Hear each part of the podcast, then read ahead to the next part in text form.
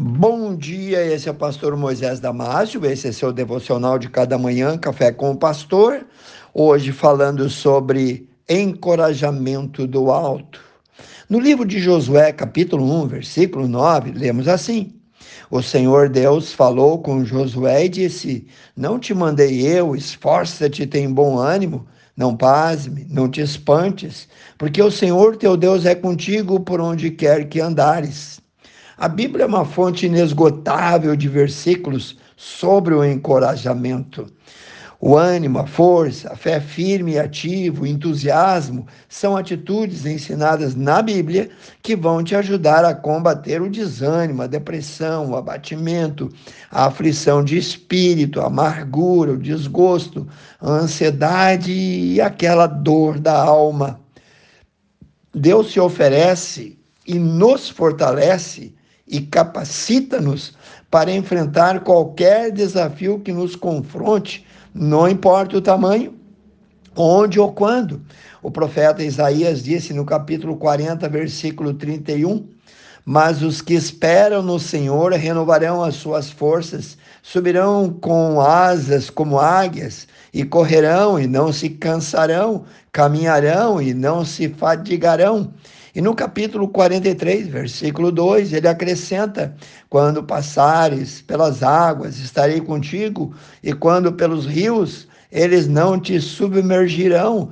Quando passares pelo fogo, não te queimarás, nem a chama arderá em ti. Sim, é isso mesmo. Não importa onde ou quando. Aqueles crentes que são obedientes, que são submissos ao Senhor, serão alvo eterno de todo o seu favor e todas as suas misericórdias. Lemos em Deuteronômio, capítulo 31, versículo 8: O Senhor, pois, é aquele que vai diante de mim. Ele será contigo, não te deixará, nem te desamparará. Não temas, não te espantes Agora, viver derrotado, abatido, triste, desanimado, não combina com a nossa posição de embaixadores do Rei ou como seguidores de Cristo. O mundo está olhando para nós. Por isso, somos chamados a ser fortes, corajosos. Isso não significa que seremos imunes ou isentos de desafios e adversidades, mas significa que somos sim capacitados por ele, a não permitir que o medo nos impeça de prosseguir dentro da vontade de Deus. Nos Salmos 121, 1 e 2, lemos: Eleva os olhos para os montes, de onde me virá o socorro? O meu socorro vem do Senhor que fez o céu e a terra. E tem mais ainda. Nos Salmos 32, 8 nos diz: eu instruir-te-ei, ensinar-te-ei o caminho que deves seguir. Guiar-te-ei com os meus olhos, diz o Senhor. Diga, eu não estou só, o meu general é Cristo. Sim, temos um Pai celestial que cuida de nós todo instante, todo minuto, a cada dia. Não somos órfãos, Lemos em Romanos 8, 31 assim: Que diremos, pois, se o Senhor é por nós, quem será contra nós? Ele é a nossa rocha, ele é o nosso refúgio e proteção, ele é quem nos ergue a cabeça quando estamos cabisbaixo.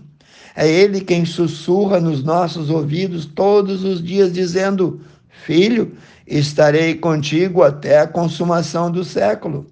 Ele se aproxima de nós na angústia, abraça-nos conforta-nos, anima-nos, enxuga as nossas lágrimas, enfim, Ele é o nosso consolador.